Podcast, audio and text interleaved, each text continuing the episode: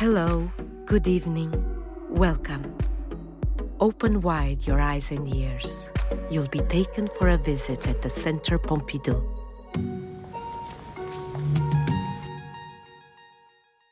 This podcast accompanies the exhibition entitled Baselitz The Retrospective, which is presented in the Centre Pompidou from the 20th of October 2021 to the 7th of March 2022. Pamela Sticht, curator of the exhibition with Bernard Blistène, introduces us to the issues in this retrospective and reviews Baselitz's first steps as an artist. Avec Baselitz, la With Baselitz, the retrospective presented in Gallery 1, the Centre Pompidou presents the first exhaustive exhibition of the German artist. Some six decades of creation, comprising painting, sculpture, drawings, and engravings, are presented in chronological order, while highlighting the most striking periods in the artist's work. With each successive group of works, Baselitz experimented with new pictorial techniques, applying aesthetic principles based on various references to the history of art. Hans Georg Kern was born near Dresden in Saxony in 1938 during the Third Reich.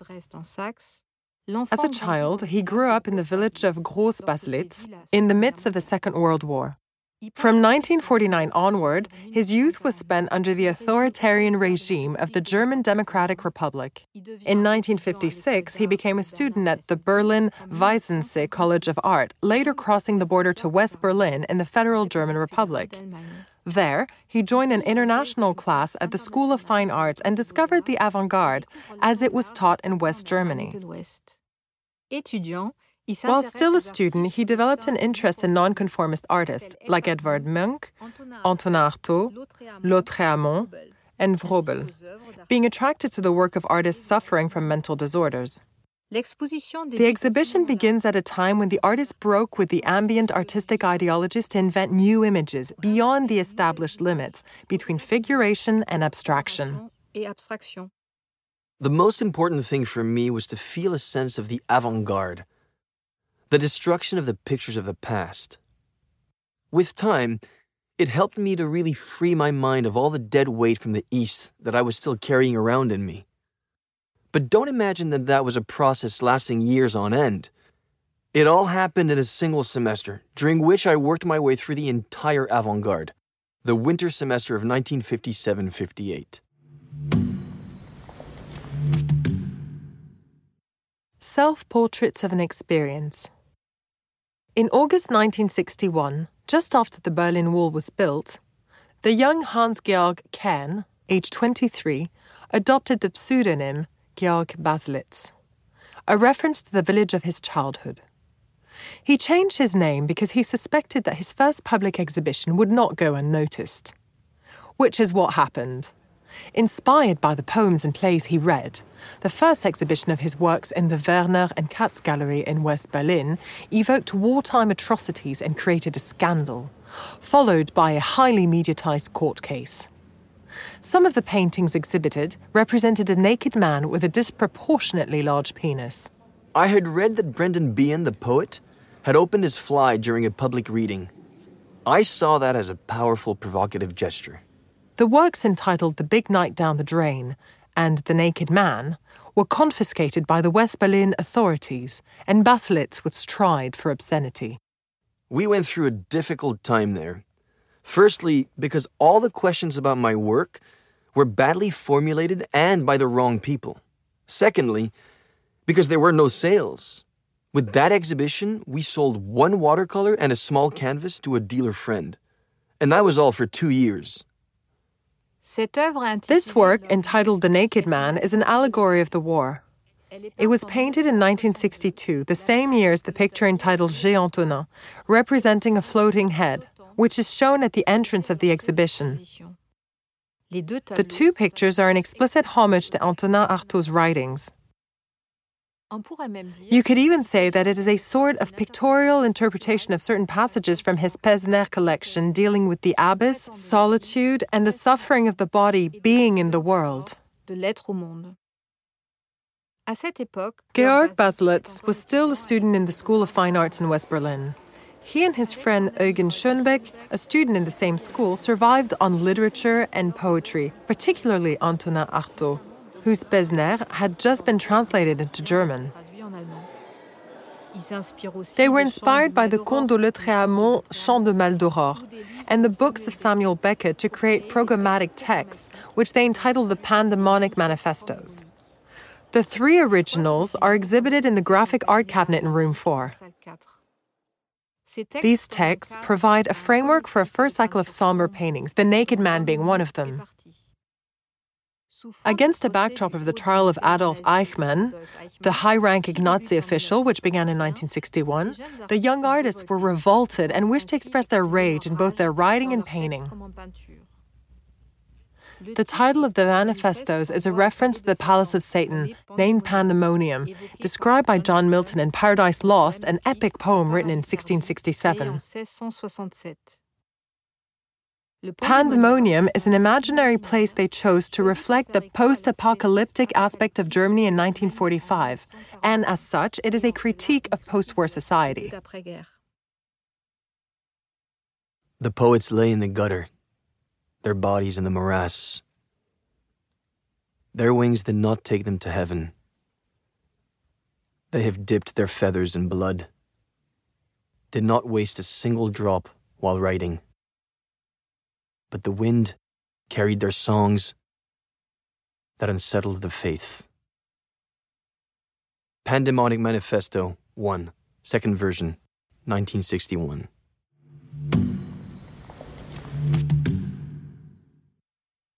Fallen Heroes. In 1965, Georg Baselitz was awarded a grant to spend six months at the Villa Romana in Florence, where he immersed himself in the drawings and engravings of the Mannerist painters. He was attracted to these 16th century artists for their non academic approach and the distorted motifs that characterized their works. Through his readings, he learned about the hard lives of these painters and quickly identified with them. I think mannerism essentially means living outside the norm doing something non academic. And the same held true for me.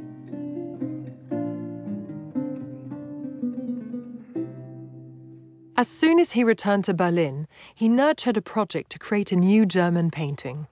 He set about a body of works with a deliberately provocative title A New Type. Today, this series is known as Heroes. Poets, partisans, painters, and survivors returning from the war make up a gallery of characters whose disproportionately large bodies are distorted, after the fashion of the Mannerists. Contributing to their histories, they all have particular attributes, such as a paintbrush or clodhoppers. This series concludes with the manifesto painting The Great Friends, painted in 1965, which expresses all the tragedy of Germany with two wounded survivors standing in a backdrop of ruins and incapable of reaching out to each other. Today, Baselitz says that he sees these two characters as himself and his wife. In the text accompanying the first presentation of this work, the artist wrote This picture is an ideal picture a gift of God, a sine qua non, a revelation.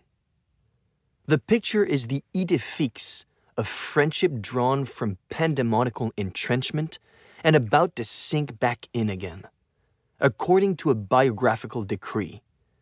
It is ambiguous because there's more to the canvas than one might think. The painting in the Heroes series entitled Image S seems to be a self portrait of Baselitz.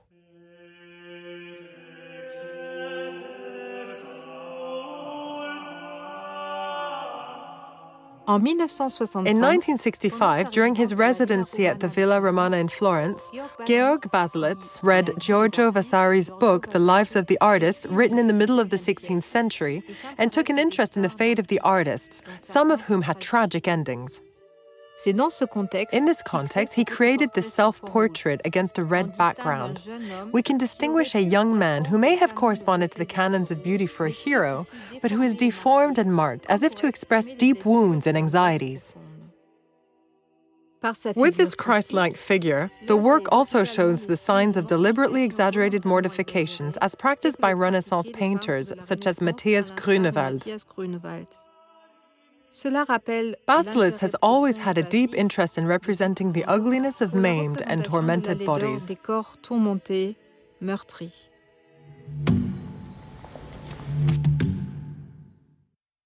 Fractured pictures.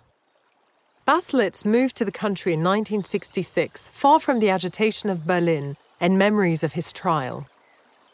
He painted large pictures with rural motifs with a multitude of twists and turns. Forest wardens, dogs, and trees are broken off at an angle of 90 or 180 degrees.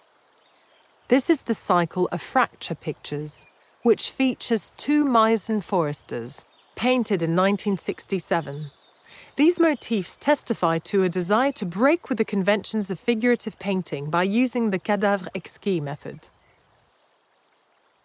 This representation of foresters and their dogs intrigues us with these two silhouettes on the right and these hacked trees and mutilated dogs floating horizontally on the left, focusing our attention on the new creative process he has adopted, progressively changing the orientation of the images. The artist broke down the motifs for purely formal reasons. By organizing the elements, it evoked a famous series by Van Gogh entitled The Cows from 1890, itself inspired by Studies of Five Cows created in 1624 by painter Jacob Jordaens. I thought that to do a picture, I did not necessarily have to have an interesting subject. The object had no intrinsic importance anymore. So I chose insignificant things. I painted a cow, a dog, a beautiful landscape. But I never did them from their true nature.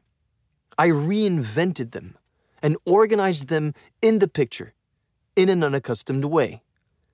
It was an unaccustomed kind of organization because the objects, dogs for instance, were climbing up towards the top of the picture or else coming down. Or the painting fractured in the middle of one image to start on another. I painted the dog in a completely normal way. I painted half of it and then broke off, then started again and broke off again, and so on. This experience led to the idea that an object does not have a lot to do with the value and the reality of a painting. It isn't necessary.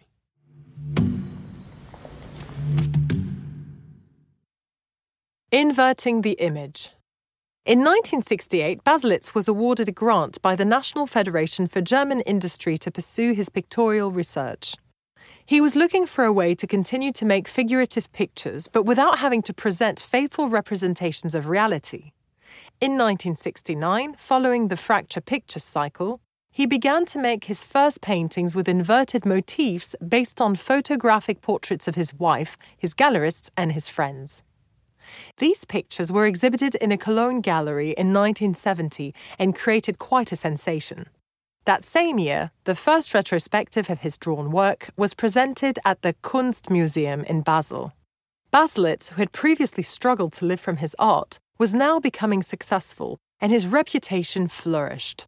The object expresses nothing. Painting is not a means to an end. On the contrary, painting is autonomous. And I told myself that if that was so, I would have to take things that were a traditional part of painting on the level of subject matter, that is to say, a landscape, a portrait, a nude, and turn them upside down. This is the best way to empty the content out of what one paints. When one paints a portrait upside down, it is impossible to say, This portrait represents my wife, and I gave her a particular expression. This method leaves no possible room for literal interpretation. In The Falcon, painted in 1971, Baselitz used the same principle of inverting the orientation of the image while employing a motif dear to his heart. Birds are, in fact, one of Baselitz's motifs of predilection. As a child, he liked to observe them around the ponds near his house, where there was a forest path called Sandteichdamm. As a teenager, he assisted a naturalistic photographer, Helmut Drechsler, with his catalogue entitled Teichsommer, The Pond in Summer. When I was at school, I was friends with a wildlife photographer. I helped him take shots of waders, which he made into a book that he gave to me. It became a kind of motif book. And there were eagles in that. Sea eagles, to be precise, but still eagles, although with no programmatic significance. These birds have distinct personalities. You can easily use them as a vehicle for symbolic meaning. Ici, le faucon Here, est peint de la the falcon is painted in the most realistic manner possible, in a blurred and undefined landscape.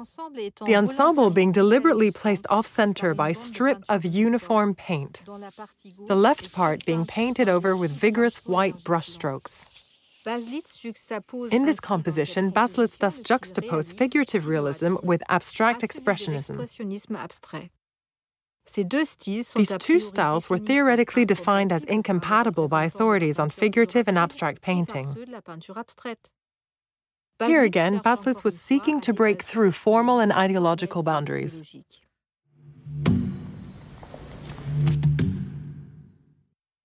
Between abstraction and figuration. By 1975, Baselitz's success was established. He had already had several retrospective exhibitions, commissions were pouring in, and a catalogue raisonné of his engraved work was published. That year, he travelled to New York and Sao Paulo, where he was invited to participate in the Biennial of Contemporary Art. He then moved with his wife Elke and his two children to Derneburg Castle in Lower Saxony. There, he began a series of paintings in a style close to abstract expressionism, with a highly contrasted palette of colours. This change of style is characteristic of Baselitz, who presents his pictures in series. His regular research enabled him to create what he called new images. If I had to look into the future today, I wouldn't know what might still be up ahead. But looking back, every day and every year, so much has happened and come to light that you might perhaps be able to present it in themed chapters, but certainly not as a linear progression. There is absolutely no progress towards, for instance, some form of perfection. Of course, it would be possible to divide up the work along the lines of existing ruptures. You could certainly say, that's one stage consisting of 50 paintings, and then there's a new stage with 30 paintings. In the picture entitled Birch Russian Schoolbook, painted in 1975, Baselitz draws on his childhood memories in order to work on a new technique. Having attended school in the German Democratic Republic, Georg Baselitz now returned to the motif of the Russian school book he had kept. qu'il a conservé. Depuis l'image His style had become more abstract since he painted an inverted image in 1969. In fact, the artist had forced himself to respect methods in order to experiment and create what he called the new image. The palette is deliberately limited. Silhouettes of trees appear on blocks of color that at times provide an effect of depth, tantôt un effet de at times an effect of light. un effet de clarté. On peut We can also observe variations in the density of the material, at times thicker, at times diluted to the point at which the paint begins to run. The overall effect invites us to stroll visually in this intriguing pictorial space.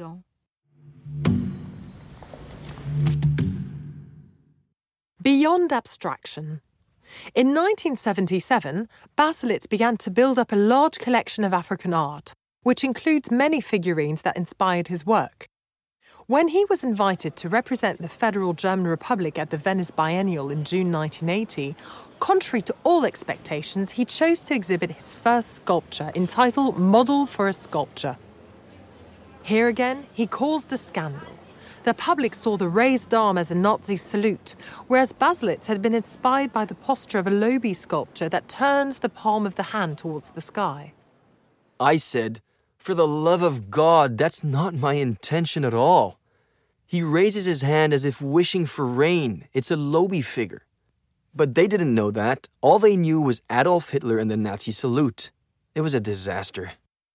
Several voices were raised in the artist's defense, and he ended up selling his sculpture to one of the most influential German collectors and sponsors, Peter Ludwig. A week later, Baselitz was contacted by New York galleries inviting him to exhibit. The artist's international career entered a new dimension. His works from the 1980s are now considered to be the artist's most important and emblematic. They are also the most expensive on the art market.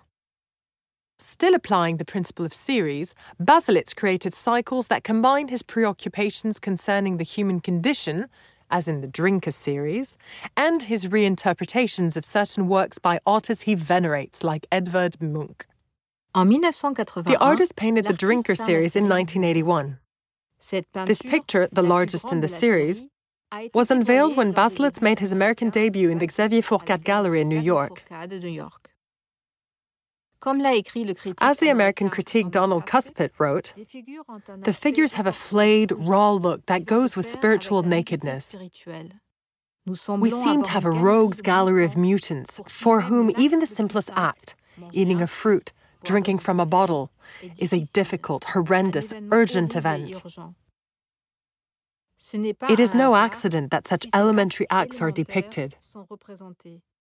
Acts of survival, which show the human figure in a simple yet tortured or maddened state of being.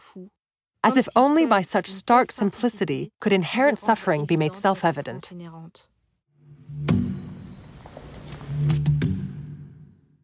The poetry of everyday life.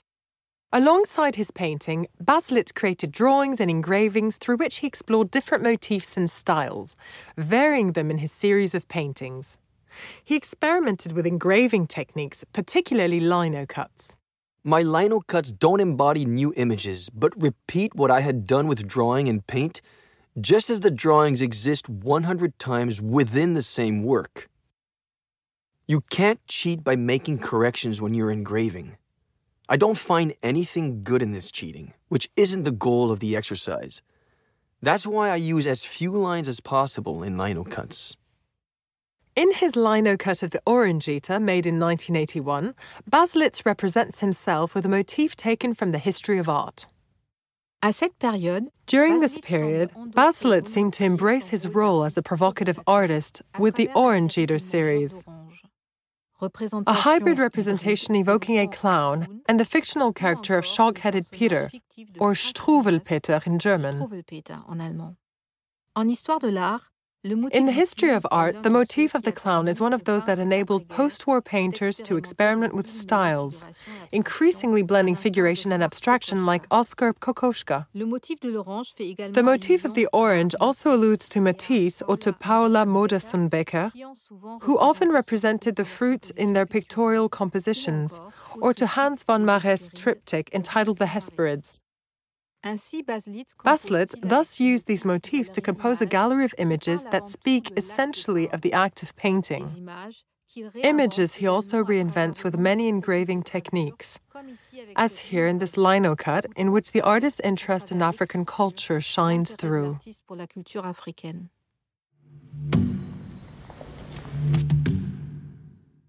Zeitgeist. In 1982, as Baselitz's star continued to rise, the artist was still painting everyday subjects in a group of increasingly melancholic pictures. Some paintings were inspired by Edvard Munch's self portraits, others represent the artist's father looking through the window. One of the most emblematic series of the year 1982 is entitled Man in Bed. It was presented that same year in the Zeitgeist exhibition in the Martin Gropius Bau in Berlin. It depicts disturbing nocturnal ambiances, its motifs freely inspired by Georg Trakl's poem Lament, published in 1914. At the same time, Baselitz was turning increasingly toward wood sculpture, created from linden, beech, birch, and aes trunks that he carved with a saw or wood chisel. He created anonymous characters whose forms were inspired by African art and Gothic sculpture. African sculpture is also our past, also mine, here in Northern Europe. La sculpture sans titre créée en The untitled sculpture created in 1982 83 is a figurative sculpture made of roughly hacked lindenwood.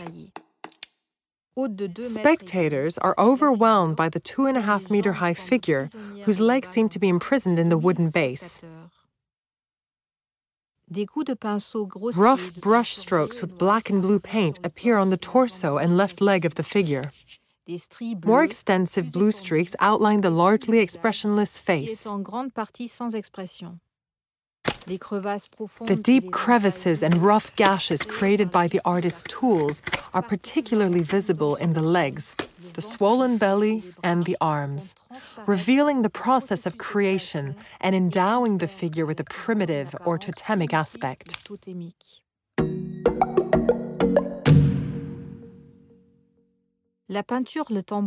Painted in 1982, the picture entitled The Drum is clearly influenced by his work as a sculptor during those years. The naked man drumming alone against the blackness in a ritual gesture appears to be chiseled into the surface of the painting. A narrow strip of white faces the barely broken blackness that dominates two thirds of the image.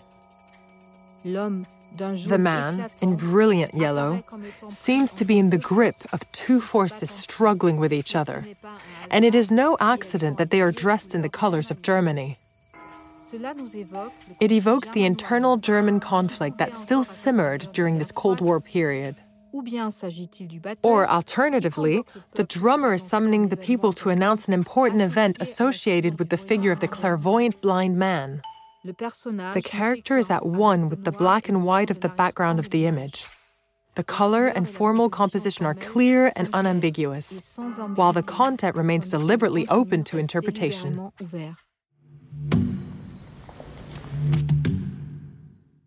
The Space of Memories.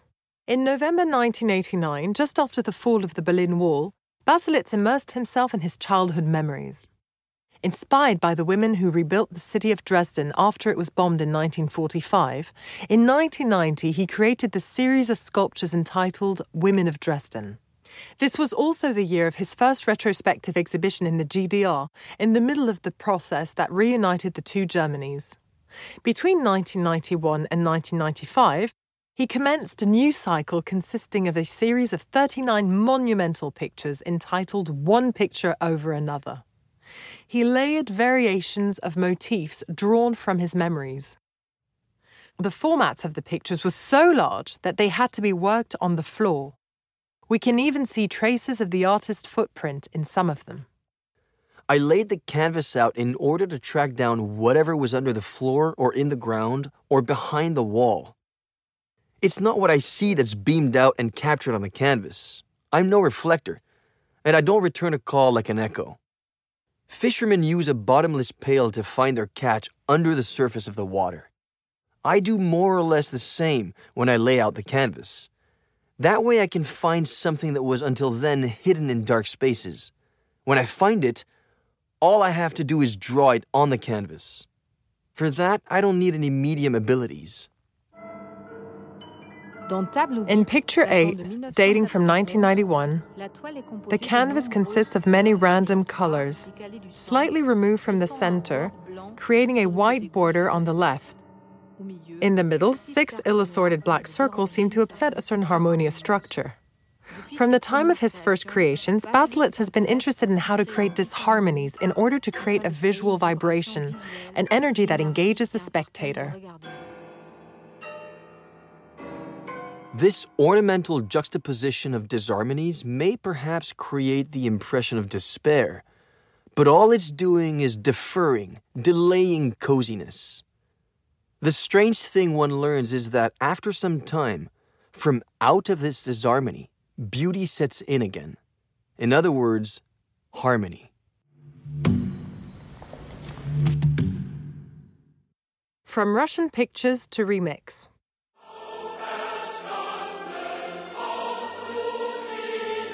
In the mid 90s, Baselitz acquired access to the files the Stasi had kept of him and members of his family who had remained in the GDR. He was stunned to discover that he had been suspected of spying for the West and that his every move had been monitored since his adolescence. It was a trying experience for me. I had been spied on with such intensity. The least of my conversations, the smallest of movements were recorded. All the misery of this period came back to the surface when I learned of this.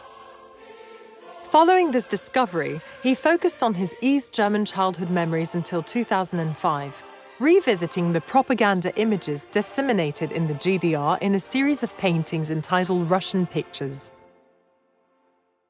In 2006, Baselitz and his wife moved to the banks of the Ammersee in Bavaria. This new stage drove him to review his own work and the sources of his influences. In a series entitled Remix, he reinterpreted his old pictures using different materials and techniques. He reworked the compositions and added new references. It's an exciting game, which I can recommend as a way of keeping yourself busy. The outcome is a deepening of all that you have experienced so far. Very fulfilling and affirmative.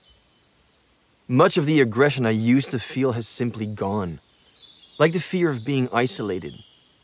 As a Saxon, you always see ghosts. That's all over now. In the picture entitled Browning, painted in 2009, Baselitz returned to a motif from his wartime memories.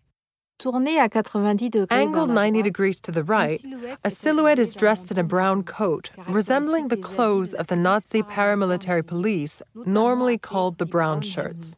ou les chemises brunes. Is this a childhood memory of the Nazi period or of the war? de la guerre I played with ammunition. I played with soldiers.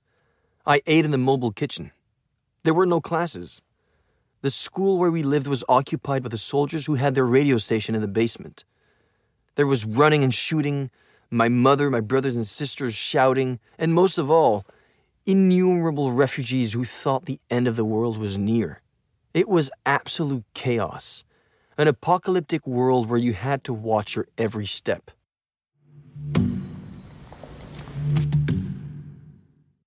What remains?